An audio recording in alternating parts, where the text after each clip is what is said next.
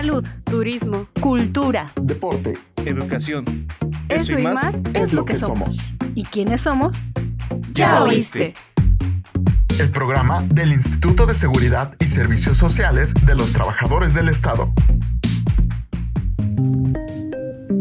Hola, ¿cómo están? Soy Claudia Mejía, de nuevo con ustedes, y me acompaña Cristian Ortiz. Hola Claudia, buenos días, ¿cómo estás? Muy bien, Cris. Sabes que para el instituto es muy, muy importante fomentar esta cultura de donación de órganos, de trasplantes y también reconocer a los familiares de, de los donantes. Hoy nos acompaña el doctor Héctor Saavedra y un paciente trasplantado de riñón, Abisaid Cortés.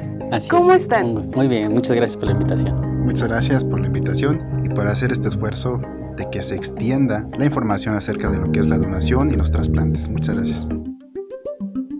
Partamos de lo más importante, ¿no? Eh, ok, necesito una donación, o mejor dicho, ¿por qué es importante el hábito de la donación en México? ¿Qué estadística o qué dato nos pudiera dar para decir qué tan crítica es la situación en nuestro país? Claro, un punto bastante álgido en cuanto al, al tema de la medicina, propio también de los enfermos que están en lista de espera. Al día de hoy, aproximadamente en México tenemos casi 20 mil pacientes en lista de espera. Son 20 mil familias que están sufriendo, son 20 mil familias que están esperando pues vida.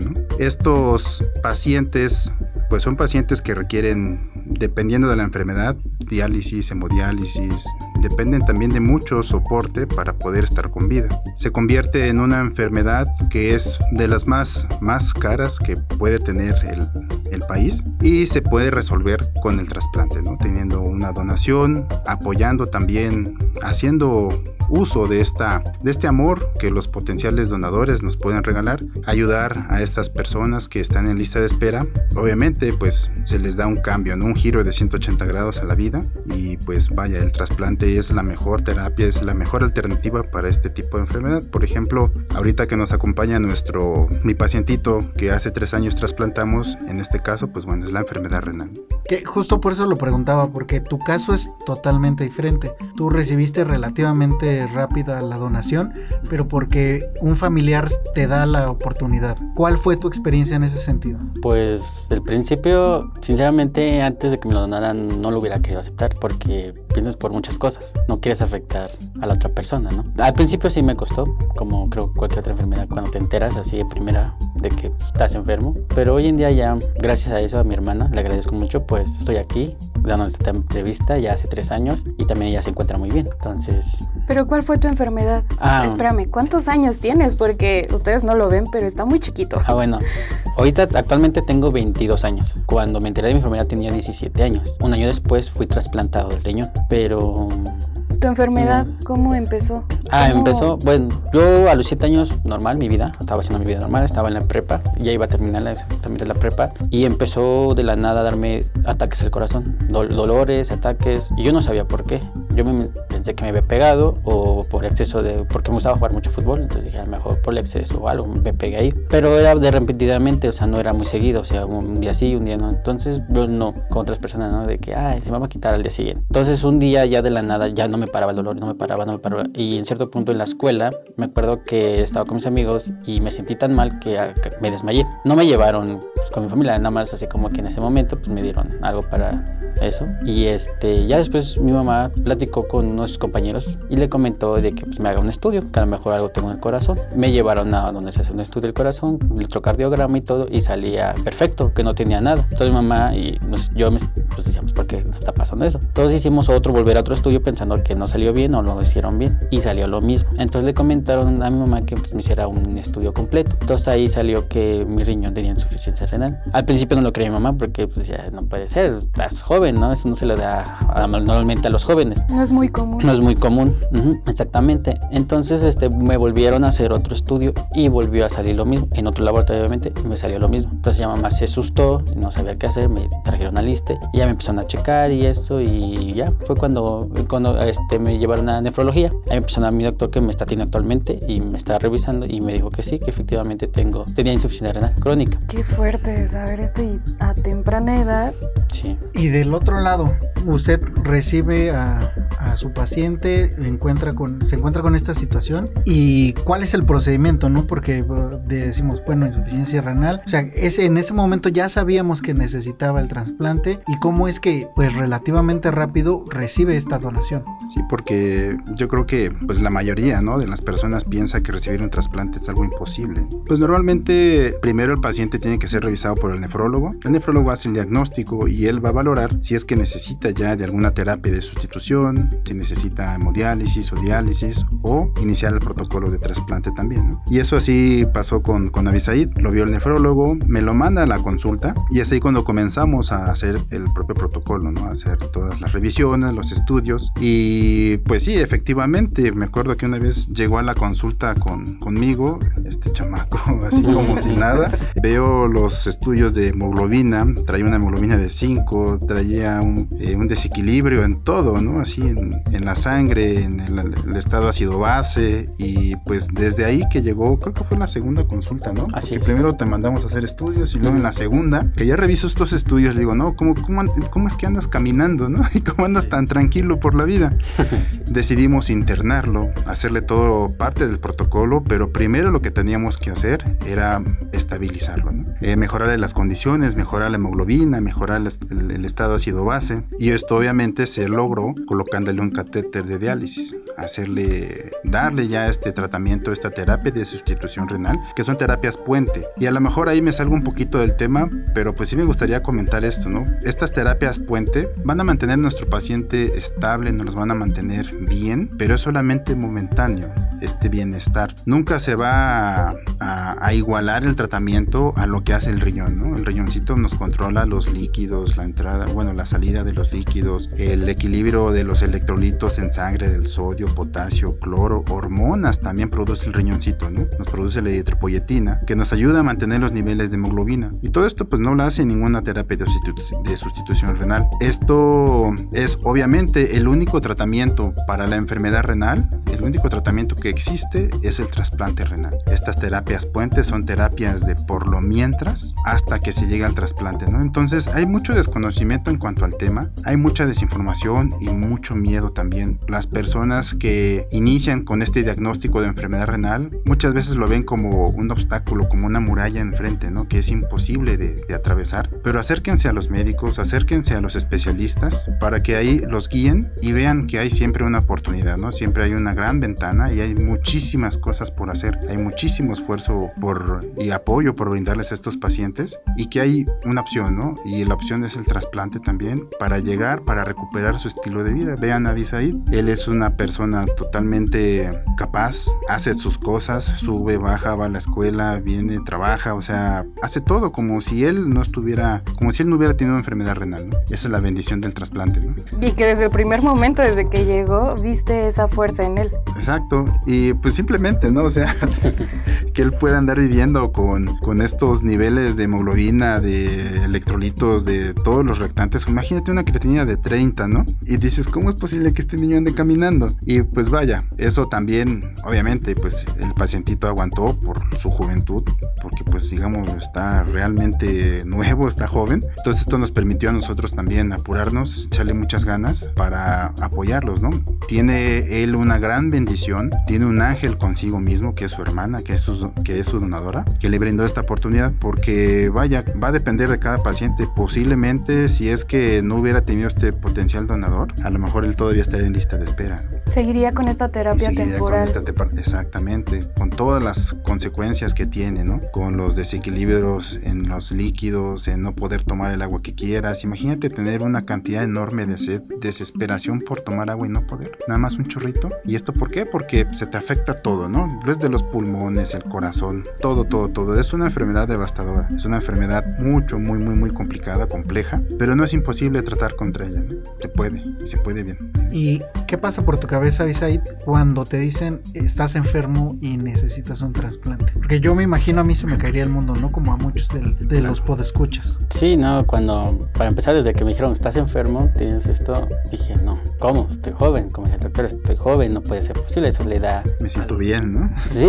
literalmente durante todo el proceso nunca me sentí mal. Nada más sueño, pero ahí siempre me sentí bien. Entonces cuando me entero de mi enfermedad, pues sí, como dices, cualquiera se le cae el mundo. Y yo dije, no, no puede ser cierto. Y dije, a lo mejor nada más son, los equivocaron. Y yo seguía con mi vida, hacía lo que solía hacer, ¿no? Y cuando empecé los tratamientos, igual en ese momento, yo no los tomaba, la verdad. Yo no me cuidaba, no me tomaba, yo como que, ay, no puede ser cierto, ¿no? Me negaba a aceptar que tenía enfermedad. Cuando empecé ya más al tratamiento, más a estar yendo al doctor, al hospital, pues ves muchos casos, ¿no? Y es donde tú ya agarras la idea de que ya aceptas de que ya estás enfermo y que si te cuidas, si tienes una buena alimentación, vivirás tiempo, ¿no? Entonces en ese momento yo no, no, no aceptaba, no quería. Hasta en cierto punto odiaba a mi familia porque decía, los culpaba más a mi mamá, porque digo, por tu culpa estoy así. O sea, yo empecé a odiar a mis hermanos, a mi mamá, a todos, a todos que se me acercaban, no, los odiaba, no quería que se me acercaran. Y hubo un tiempo en el que me la pasaba en la calle. Entonces, ¿cómo explicarle? No, no me, hasta en cierto punto hasta lloraba porque dije, no, no es posible. Estabas en negación. Ajá, y dice, ¿por qué a mí? ¿Por qué a mí? ¿Por qué no a otros? ¿O porque, o sea, yo qué hice mal, ¿no? Para merecer eso. Entonces, pues le digo, les comento que yo no me cuidaba, yo seguía así tomando, fumando, haciendo mis cosas y yo en ese momento todavía yo me sentía bien, no me sentía mal, no sentía nada, nada, dolores, dije, ah, entonces es una exageración. Y yo pensaba en ese momento, porque yo desconocía esta enfermedad, que con un medicamento se me quitaba, o sea, no creí que iba a ser de por vida el medicamento y todo eso. Entonces yo pues, dije, ay, un medicamento, algo y ya, va a pasar. Entonces le comento que cuando ya empecé ahora sí a tomarlo en serio fue cuando empecé a ver los casos de pacientes que, pues luego, como lo de mi creatina, que yo lo tenía en 30 y otros con 5, 4, 3, ya se sentían mal o perdían su vida, ¿no? Lamentablemente. Entonces yo fue cuando dije, agarré la onda y dije, ¿sabes qué? No, voy a cuidarme. Y empecé, empecé, pero ya la enfermedad la tenía, ¿no? O sea, ya era agresiva, ya estaba agresiva, ya, ya la tenía alta. Entonces ya, yo ya no pude con el medicamento. Entonces ya pasé a lo de las diálisis y ahí también, pues cierto punto dije, ay no, como que empecé también otra vez como antes, ay, ¿por qué? Y, pero ahí sí me cuidaban mis hermanos, si fuera por mí, pues imagínense, ¿no? Me quitaría el catéter o hasta lo infectaría, pero tenía la compañía de mis hermanos, de mi mamá, entonces me cuidaron en ese momento. Y pues gracias al apoyo de de familia y de los doctores que me guiaron, que me decían por dónde ir, es que acepté, razoné, acepté y dije, no sabes qué ya. Entonces ahorita, como el doctor, hago mi vida normal, con mi tratamiento, yendo a mis citas, pero normalmente hago mi vida normal como si, como si tuviera 17 años. Nada más que eso sí, ya no toma y nada de eso. Claro.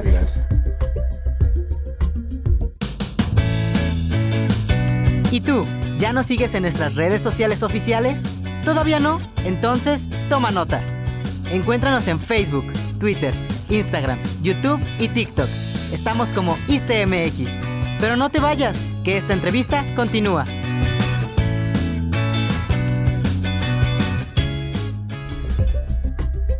Y esta experiencia de, negación que tuviste, a mí me gustaría que a los que nos escuchan les dijeras, haz conciencia, esto es real, ¿no? Esta enfermedad es real y tú no te cuidabas al principio. Sí. Pero ¿qué les dirías? Pues la verdad los voy, los entendería porque lo pasé. Sé que en ese momento a lo mejor les comento estoy en el momento que lo viven, pero que sí vean, razonen por su familia, ¿no? Porque él es el esfuerzo de todos. Que no, no piensen en sí mismos, no sean egoístas. Que vean por su familia, por los que lo están apoyando. Que valoren porque yo gracias tenía a mi familia y si no lo tuviera o no tuviera un seguro por parte de mi mamá, ¿qué hubiera hecho? Entonces que valoren su vida, que lo valoren, que si, que si están enfermos o ya se enteraron, lo acepten, porque no queda de otra, ¿no? No enojándote, gritando, culpando, se te va a quitar. Entonces, pues aceptarlo más que nada al principio y pues cuidándose con el tratamiento, ¿no? Eso es lo que yo diría. Y lo difícil es que, pues a lo mejor el paciente no se acaba solito, ¿no? También se acaba la familia. La preocupación, el estrés y, órale, vete a la consulta, oye, tu medicamento, y esto y el otro, y se están desvelando porque se siente mal y todo eso, se acaba la familia también, ¿no? Entonces, son enfermedades muy, muy fuertes, muy complicadas, muy complejas. Ahí viene otra vez este llamado, ¿no? Hacia nuestros escuchas, que se apunten, que hablen con la familia, que estén en favor de la donación. Y es algo bien importante que a lo mejor sí me gustaría que les quedara bien, bien, bien grabado. Aunque tú quieras y digas en vida que, que, que eres donador, que tienes a lo mejor hasta alguna carta notarial, que tienes tu credencial de que soy donador y pones en todos los lugares que eres donador, pero si no se lo haces extensivo a tu familia, si tu familia no está consciente de que tú, de que tu voluntad es ser donador y ellos al final del día pueden decir que no y la donación no se puede dar. Eso es lo más importante, hablar con nuestra familia, sentarnos con ellos y decirles, obviamente si están de acuerdo ¿no? con la donación, decirles yo soy donador, me, me interesa que, que donen y desafortunadamente hay muchos mitos ¿no? por los cuales tenemos que luchar en México, muchos mitos así de historias terribles, pero que se acerquen con los médicos, que se acerquen a la unidad de donación de sus hospitales para que reciban toda la información posible, ¿no? que sepan que esta es una realidad y que se puede ayudar a muchísimas personas, ¿no? no nada más este, pues vaya, se puede ayudar mucha, mucha gente. Sí, no solo familiares directos, sino Exacto. puede ser un ángel, como usted lo dijo, para otra persona que ni siquiera conoces. Es el mayor acto de amor yo creo que puede existir, ¿no? El desprenderse de algo amado, de algo querido y ayudar a alguien más, ¿no? Un donador cuando fallece y se donan tejido musculoesquelético, piel, aproximadamente andamos, se anda ayudando casi a 100 personas de un solo donador. Déjala tú, es que a lo mejor lo más, como que lo más conocido es que los dos riñoncitos, que el corazón, Claro. que el hígado, ¿no? Y dices, no, pues nada más ayudas a 8, no, pero realmente se ayuda a muchísima gente más. Y esto pues con músculo, con tendones, con huesito, con piel, con córneas. Se ayuda a mucha, mucha, mucha gente más. Es lo que yo le decía a mi mamá, porque yo tengo mi tarjeta de donador, pero yo se lo hice extensivo a mi familia. Y a veces dicen, no, quiero no, no, ser yo no quiero, mi tú te vas mamá". completita, ¿no? Justo. Y eso es lo importante, Porque ¿no? Que yo le dije, quiero ser donante de, de piel. Quiero que mi piel, todo lo que sea. Ay, no, pero ¿cómo crees? No, tu piel, pero ¿cómo te voy a ver? Y yo, ma. Es que es eso, mira, y, y es lo bonito, ¿no? Porque a lo mejor si ya falleció y de así de, de una forma súbita el familiar el paciente, si es que se dice que hacía la donación, a lo mejor un cachito de él va a estar en una persona riendo, va a estar en otra persona viviendo, sonriendo, gozando la vida, haciendo, pues, viviendo feliz, ¿no? Y eso es una forma extensiva de vivir también, de trascender. Donando vida. Exactamente, donando vida. ¿Ya escuchaste, ma? sí, sí. Y bueno, en este caso, la recepción se da o la recepción del riñón se da porque hay un lazo cosanguíneo, ¿no? Y hay Ujú. compatibilidad. Pero más Sí. allá de eso, ¿cómo se vive al interior de la familia la decisión de si tu hermana te va a donar y tú tienes que aceptarlo o decides aceptarlo? Porque al final del día, como decías, que estabas un poco renuente al principio, ¿no? Esa parte, ¿cómo la vives? Pues es difícil porque no nada más piensas en ese momento en, en ti mismo, piensas también en la persona que te va a donar. En ese momento mi mamá iba a ser la primera donante, pero por problemas de, su- bueno, que tenía ella, ya no pudo, pasó mi hermana. Entonces en mi familia sí hubo partes sí, partes no. La parte de mi mamá era que si ella quisiera, lo hiciera, que igual no pasaría nada. En otras partes decían que no, que cómo, que se va a cambiar su vida, ¿no? Entonces cuando mi hermana personalmente se acerca a mí y hablamos, me dice, oye, yo voy a donarte el riñón. Y yo al principio le dije, no, yo no lo quiero, porque tu vida va a cambiar. En ese momento yo no conocía todo, entonces le decía, va a cambiar tu vida, no sé si va a ser lo mismo que sigues haciendo ahorita, no lo sé. Y ella llorando me dijo, no, yo lo quiero hacer, yo quiero tenerte todavía aquí, ¿no? Haré o no haré lo que hago, pero al menos te veré y estarás aquí conmigo, ¿no? Y yo le dije, segura, yo, yo en verdad, si no, en lista de espera, ¿no? Yo pues, en este tratamiento, no pasa nada. Dice, es que yo no te quiero ver ya aquí acostado y conectado. O sea, yo quiero ya verte, aunque sea allá afuera, o sea, con tu vida normal, estudiando, trabajando, o al menos ahí de huevón, pero, pero verte, ¿no? Que estás bien sin necesitar que yo llegue, o mi, o mi mamá y te esté ahí limpiando, le- a diálisis, te esté, ¿no? Y pues yo le dije, pues eh, bien 100% segura estás porque pues, va a cambiar la vida de los dos, ¿no? Totalmente. Y ella me dijo, sí, yo lo voy a hacer. Le dije, bueno, y entonces en ese momento, como les comento, yo no pienso nada más en ti, piensas en la otra persona, ¿no? Porque si le digo no y digamos, yo muero, ella en su cabeza decir, ay, yo tuve la oportunidad y no pude de verdad, ¿no? Y si yo lo acepto y digamos en la operación pasa algo y la pierdo, en mi conciencia va a quedar ella por mi culpa, ¿no? Hubiera estado bien. Entonces en tu mente pasan muchas cosas, te quedas en shock, pero pues platicando yendo con un psicólogo, ya más o menos vas dándote la idea. Entonces cuando mi hermano se acercó me dijo, yo sí lo quiero hacer y todavía cuando ya estábamos listos para la operación, el trasplante y todo, se acercó y me dijo, estoy segura de que lo voy a hacer. No, nada más me dijo, valóralo, cuídate y échale ganas. No hagas que esto haya sido en vano. Y entonces yo le dije sí. Entonces ya desde ahí, este, pues estamos aquí, ¿no? Qué Y aún bonito. así.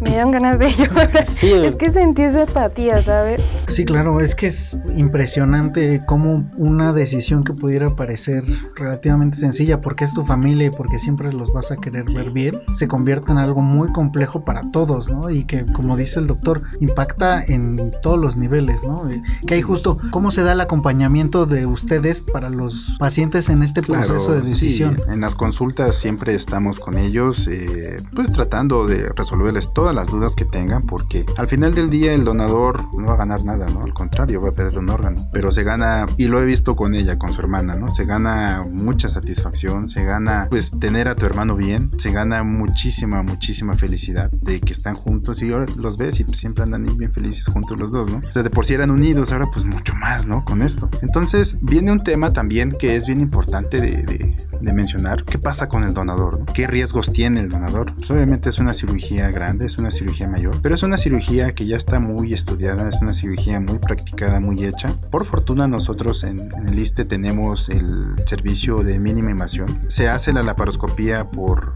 la cirugía por vía laparoscópica, por mínima invasión, entonces ya no se le hace el cortezote que antes se le hacía al, al donador. Ahora son incisiones más pequeñas, ya no, antes le decía, le digo a mis pacientes, no, ya no te hacemos el machetazo que antes ¿no?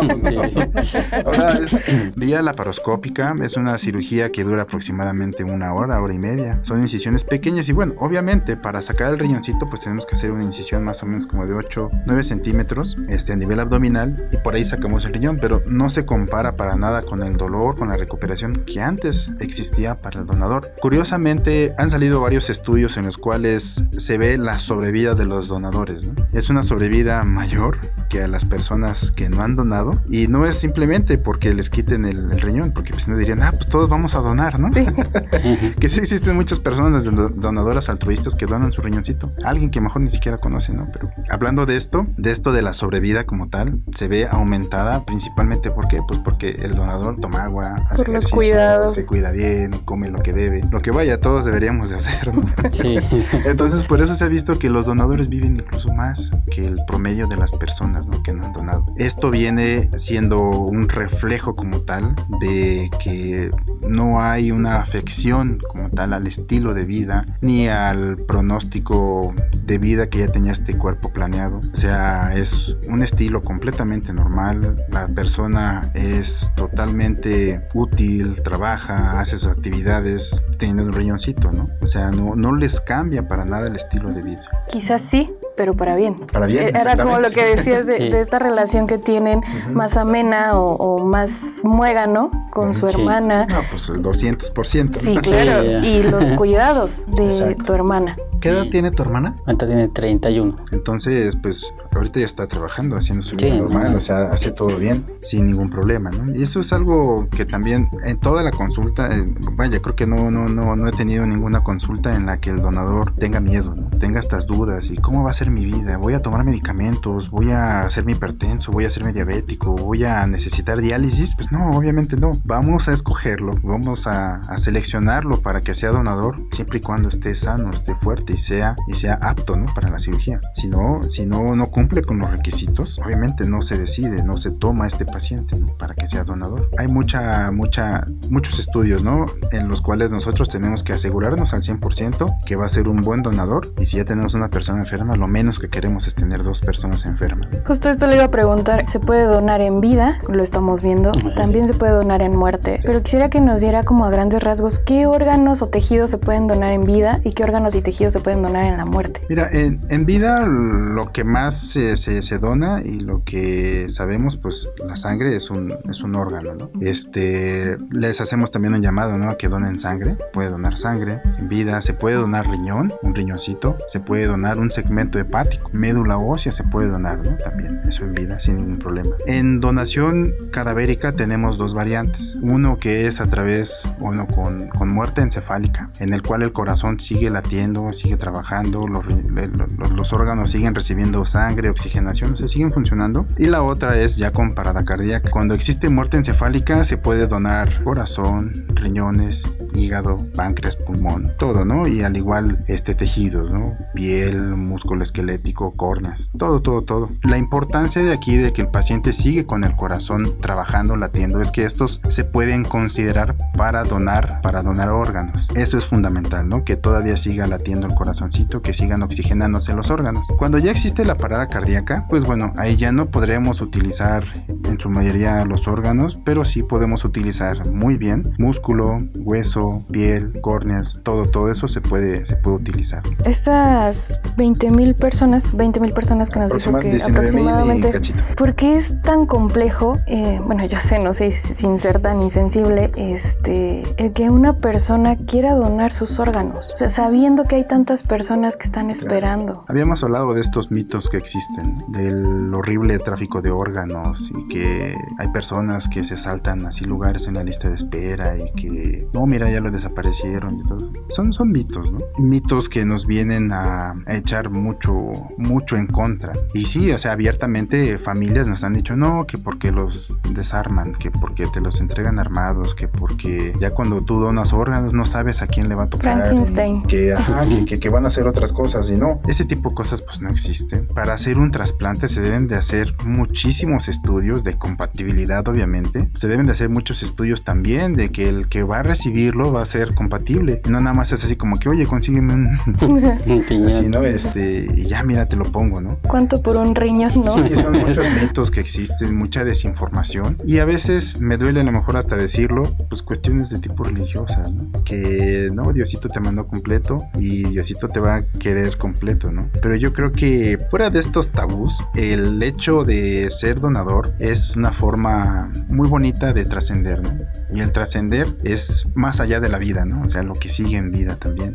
Como hace ratito les decía, yo creo que a muchos, bueno, a mí me gustaría ya cuando fallezca y a lo mejor que, que toco madera, que falte mucho tiempo, que, que, que, donen, me gustaría a lo mejor, si se pudiera, pues mis riñoncitos verlos en alguien que los necesita, ¿no? Mi corazón en alguien más también. Y aunque a lo mejor no vamos a tener el contacto directo con estas otras personas, con esta familia, pero por el simple hecho de saber que van a estar, que voy a estar viviendo en otras, en, en, en otro sitio, que a lo mejor va a viajar esa persona y que va a conocer lugares que yo no conocí, que va a sonreír con su familia, que va a abrazar a su familia y que va a disfrutar de la vida, gracias a, a que algo de mí que ya no servía se pudo utilizar con él, eso para mí es la mejor forma de trascender. ¿no? Por ejemplo, cuando tú estás en este proceso de tratamiento de transición, conociste a otros pacientes que estaban en situaciones similares y que probablemente estaban en lista de espera y que no tenían quien les donara.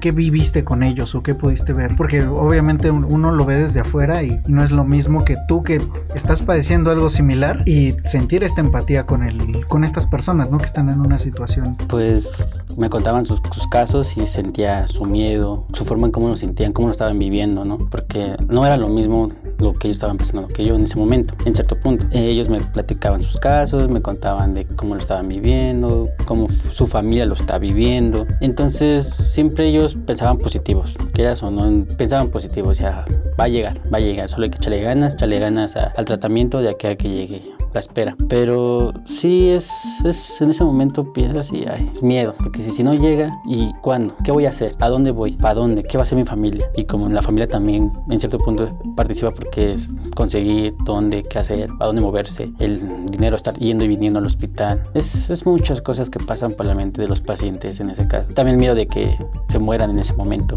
¿no? Y si me muero mañana, o paso mañana, o ahorita mismo. Pero sí es, es mucha tensión en, en el lugar con las personas que platicas.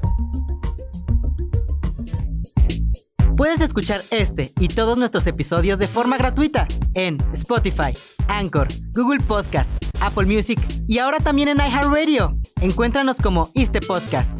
Escúchanos donde quieras y cuando quieras.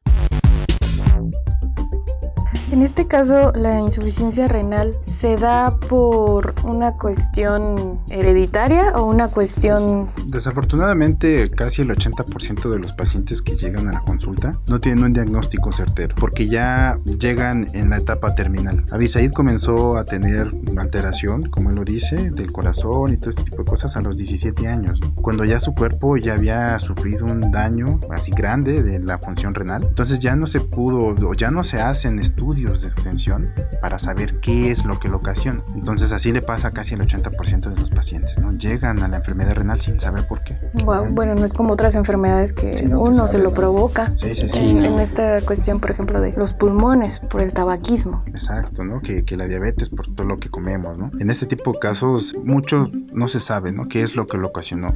Si los riñones estaban chiquitos desde pequeños, que, que no existió el desarrollo como tal de los riñoncitos, o se hicieron chiquitos ya por la propia enfermedad del riñón, ¿no? Entonces, hay, hay diversas enfermedades que son así como que muy comunes, por ejemplo, las glomerulonefritis, en su gran mayoría son las que nos ocasionan enfermedad renal, y este tipo de enfermedades es en donde el cuerpo se ataca, y por eso te permite desarrollarte, ¿no? Desde niño, crecer, a lo mejor normal, no tener ninguna sintomatología, pero el cuerpo se está atacando, así solito, así solito. Y es por eso que también les hacemos un llamado a la prevención. ¿Y prevención qué? Pues bueno, siempre tratar de llevar los mejores hábitos de vida posibles y acudir con el médico para que se hagan estudios de rutina, ¿no? Estudios de chequeo. Constantemente. Exactamente, en el ver cómo está tu creatinina, cómo está tu hemoglobina, cómo está todo, todo, todo. Y a lo mejor ahí, si hay algún descontrol, pues agarrar esta enfermedad con tiempo para poderla tratar y hacer prolongar esta evolución, ¿no? Que en vez de que te llegue a los 17 años, pues te llegue a lo mejor ya a los 60, 70 años, ¿no? Retrasar la enfermedad. Retrasarla, Sí. exactamente, que se porque fuera. se va a quitar. Sí, claro, así Sí. como de, ahí quédate tantito, y ahorita no te necesito, estoy bien. Sí.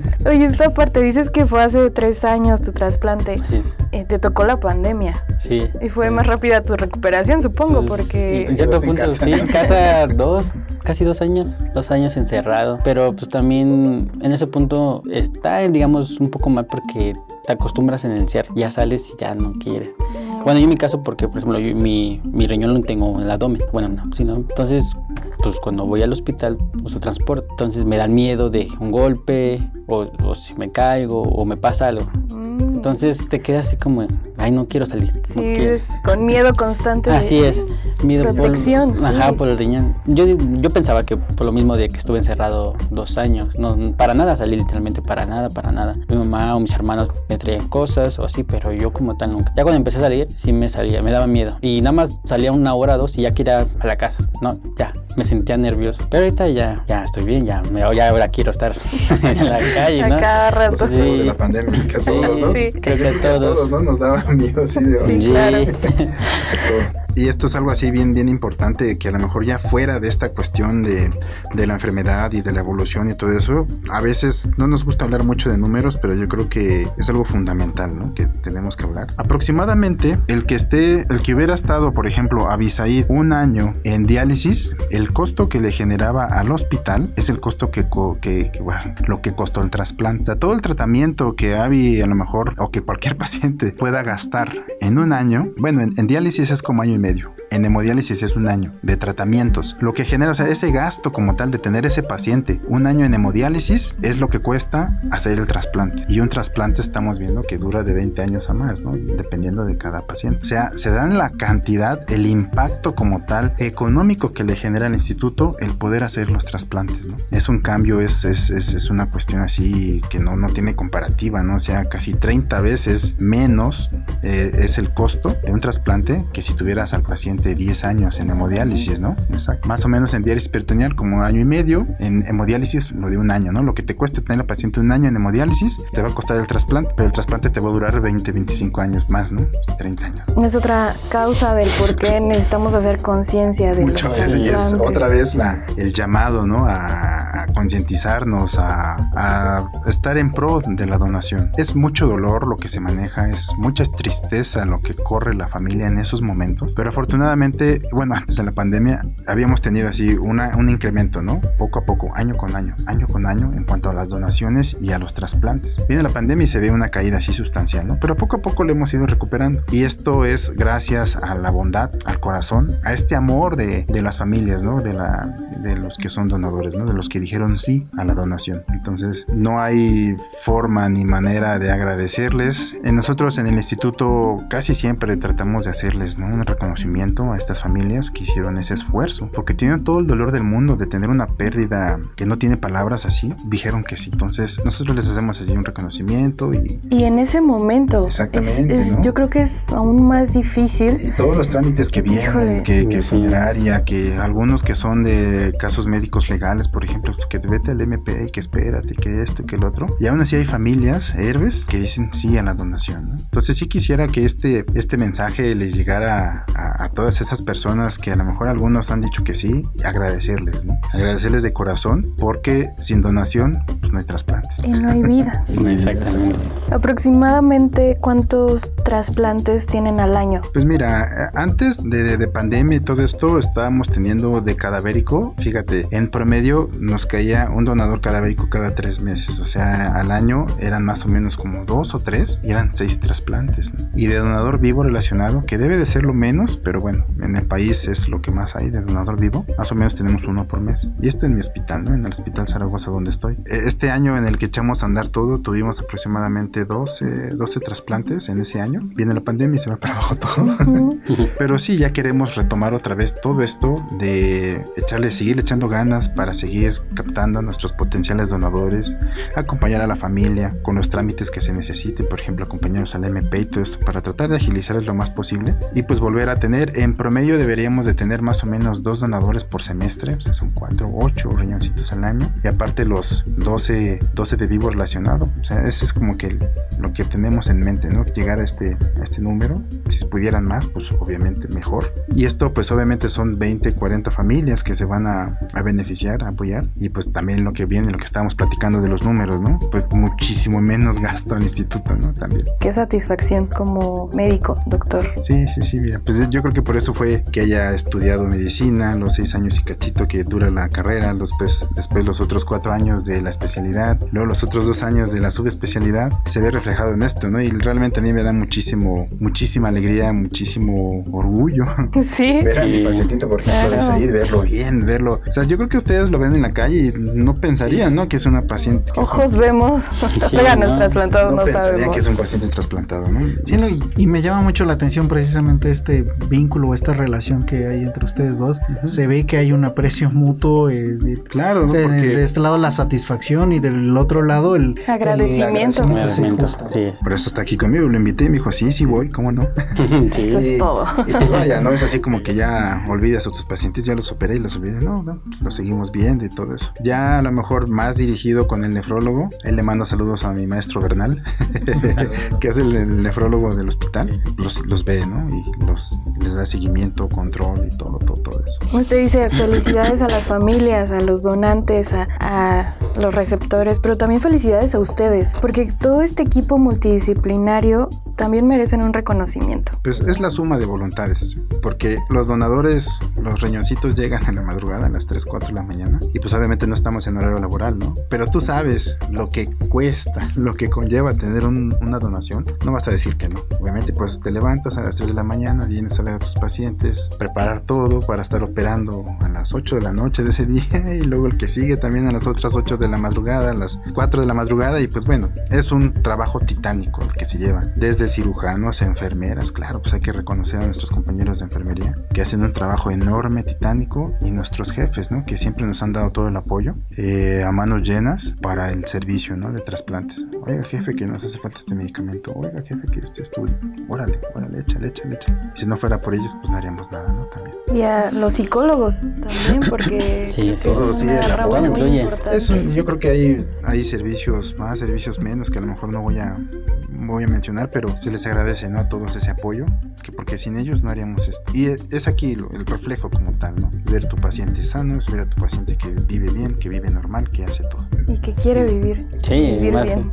Sí, ¿Dónde podemos, bueno, la gente dónde se puede registrar como don- donador voluntario? Y bueno, ya lo habíamos hablado, ¿no? Hacer extensivo a la familia, pero ¿dónde se puede registrar? Sí, eh, vaya, en, en, los hospitales del instituto hay esta, esas oficinas de la coordinación de donación de órganos y tejidos. Ahí pueden acercarse, aclarar muchas dudas que tengan. Ahí estamos normalmente de lunes a viernes, de 8 de la mañana a 3 de la tarde. Hay una página también de, de internet de, del, del, propio instituto, en el cual se pueden, este, pueden sacar mucha información también. Pero sí, les, les, les, les hacemos el llamado para que se acerquen, se acerquen a la oficina de la coordinación de donación, donde les podemos dar el registro, darle su tarjetita de, de, que yo soy donador, donde pueden estar incluidos ¿no? en la lista de potencial donador. No, pues esta sin duda ha sido una plática muy enriquecedora y muy satisfactoria por ver el resultado de, de, todo este esfuerzo, ¿no? Que es ver la cara de, del paciente con toda la satisfacción y, y, esto que nos transmite, ¿no? Este, todo este sentimiento que genera, pero que al final del día todo es para bien, ¿no? Y para un beneficio que eso me gustaría que se quedaran muchas veces, ¿no? El mensaje de sí hay muchas cosas que pueden representar mucho dolor, hay muchas cosas que pueden ser como difíciles, pero ya una vez pasado eh, hay una vida o una familia que, que puede encontrar la felicidad y la tranquilidad, ¿no? Claro. Una gran recompensa. Sí es. Pues Avi, doctor David, muchísimas gracias por acompañarnos, por compartirnos tu experiencia que quizá no sea tan fácil también, pero muchas gracias. Gracias doctor por compartirnos la importancia de ser donador voluntario. Muchas gracias. gracias por invitarnos. Gracias por este esfuerzo de hacer llegar a más personas lo que es la donación y el trasplante. Muchas gracias. Gracias. Bueno, mi nombre es Cristian Ortiz. Y yo soy Claudia Mejía. Gracias por escucharnos. Nos vemos en la próxima. Hasta pronto.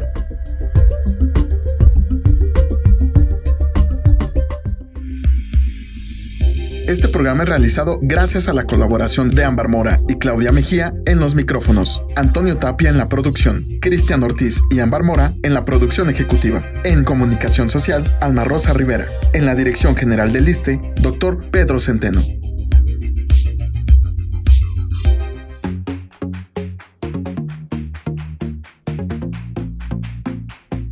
Salud, turismo, cultura, deporte, educación eso, y más, es lo que somos. ¿Y quiénes somos? Ya oíste.